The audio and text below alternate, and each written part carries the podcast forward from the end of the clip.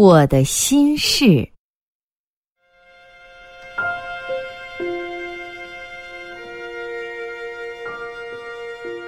我们院里来了两个乡下小孩儿，一个是姐姐，梳着小辫儿，穿着小花褂；一个是弟弟，脑门上留着头发，就像扣了个茶壶盖儿。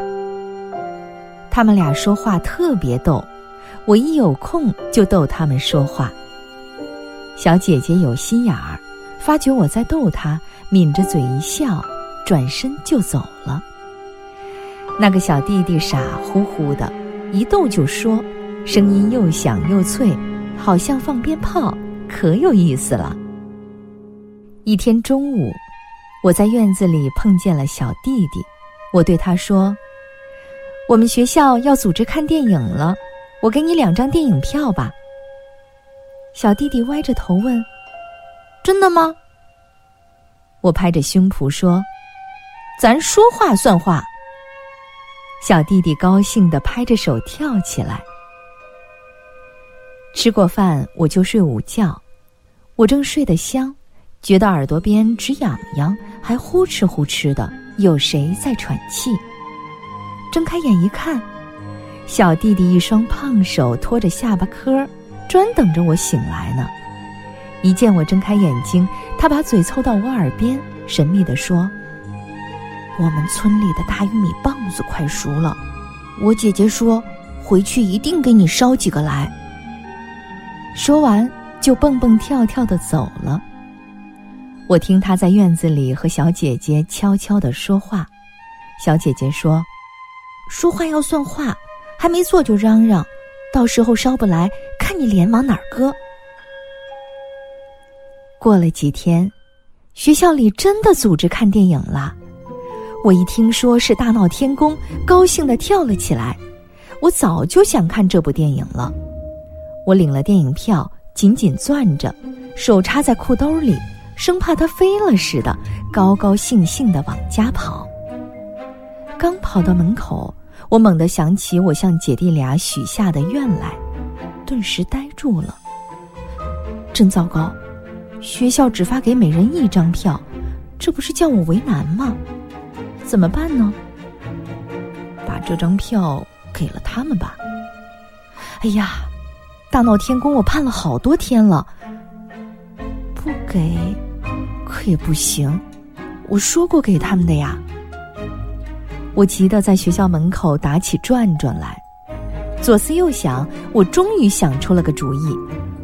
下回学校再组织看电影，不管多好的片子，我都把票给他们。再说，我答应给他们两张票，现在只有一张票，叫姐弟俩谁去好呢？这一回我不告诉他们，等下回拿到两张电影票，我再对他们讲吧。我低着头进了门，溜着墙根儿往里走，眼睛往他们屋里瞟了一眼，偏偏让小弟弟瞅见了，他跑出来问：“有电影票吗？”我慌慌张张的摇了摇头。小姐姐也出来了，她拉着小弟弟说：“人家答应的事儿，别老盯着问，好像不相信人家似的。”我一听这话，脸上直发烧，急忙逃进自己屋里。当我悄悄的往电影院走去的时候，背后像有个人在指着我说：“说话不算话。”我站住了，想往回走，可是我已经摇头了，再改口，多不好意思呀。一路上我站住了好几回。可是孙悟空老在前边招手，我这两条腿不由自主的又往前走去。到了电影院门口，同学们一拥，我就跟着进去了。看完电影，我乐滋滋的一路走，一路跟同学议论。可是，一到家门口，我又呆住了。我只好暗暗叮嘱自己。这两天一定要给他们姐弟俩买到两张电影票。小弟弟对我仍旧那么热情，一见我就问票的事。小姐姐总批评他，你呀，真是，人家说了准会给的。星期六晚上，我在电影院门口排队买票，等了一个多钟头，结果是两手空空的回到家里。星期日下小雨，一大早我就去电影院门口排队，衣服都淋湿了，才买到两张《大闹天宫》的票。我攥在手里，高兴地往家跑。刚跨进门，我就扬着票喊：“票，电影票！”我想，小弟弟一听我喊，准会跑出来对我说：“你说话真算话。”可是，小弟弟并没跑出来。这是怎么回事呢？妈妈告诉我，他们回乡下去了，才动身。临走的时候，小弟弟还惦记着电影票呢。我在雨中呆呆的站着，是悔恨吗？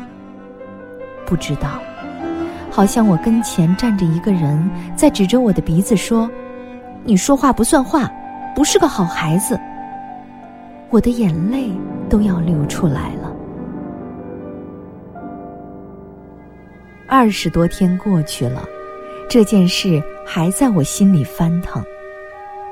那天放学回家，我刚进屋，只见一位解放军阿姨坐在椅子上，她笑着问我：“你是大林吗？”我点点头。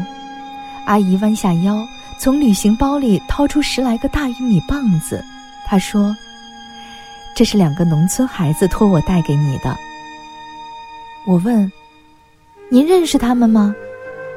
阿姨摇摇头说：“我刚要上火车，一个小姑娘汗流满面的冲着我跑过来，后边还跟着个小弟弟。他们一边喘气一边说：他们答应给你带老玉米，可邮局不给邮，所以特地跑了十来里路到火车站上找人给烧。他们把这事儿托给了我，还一个劲儿的嘱咐要我亲自交给你。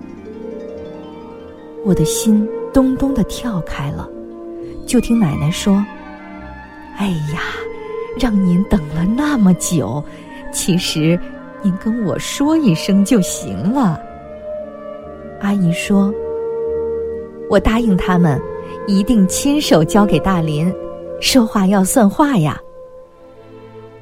阿姨走了，我看着面前的一堆大玉米棒子，不由得流下了眼泪。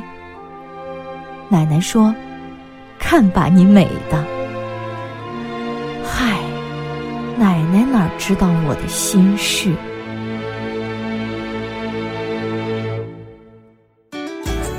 更多课文，请关注微信公众号“中国之声”。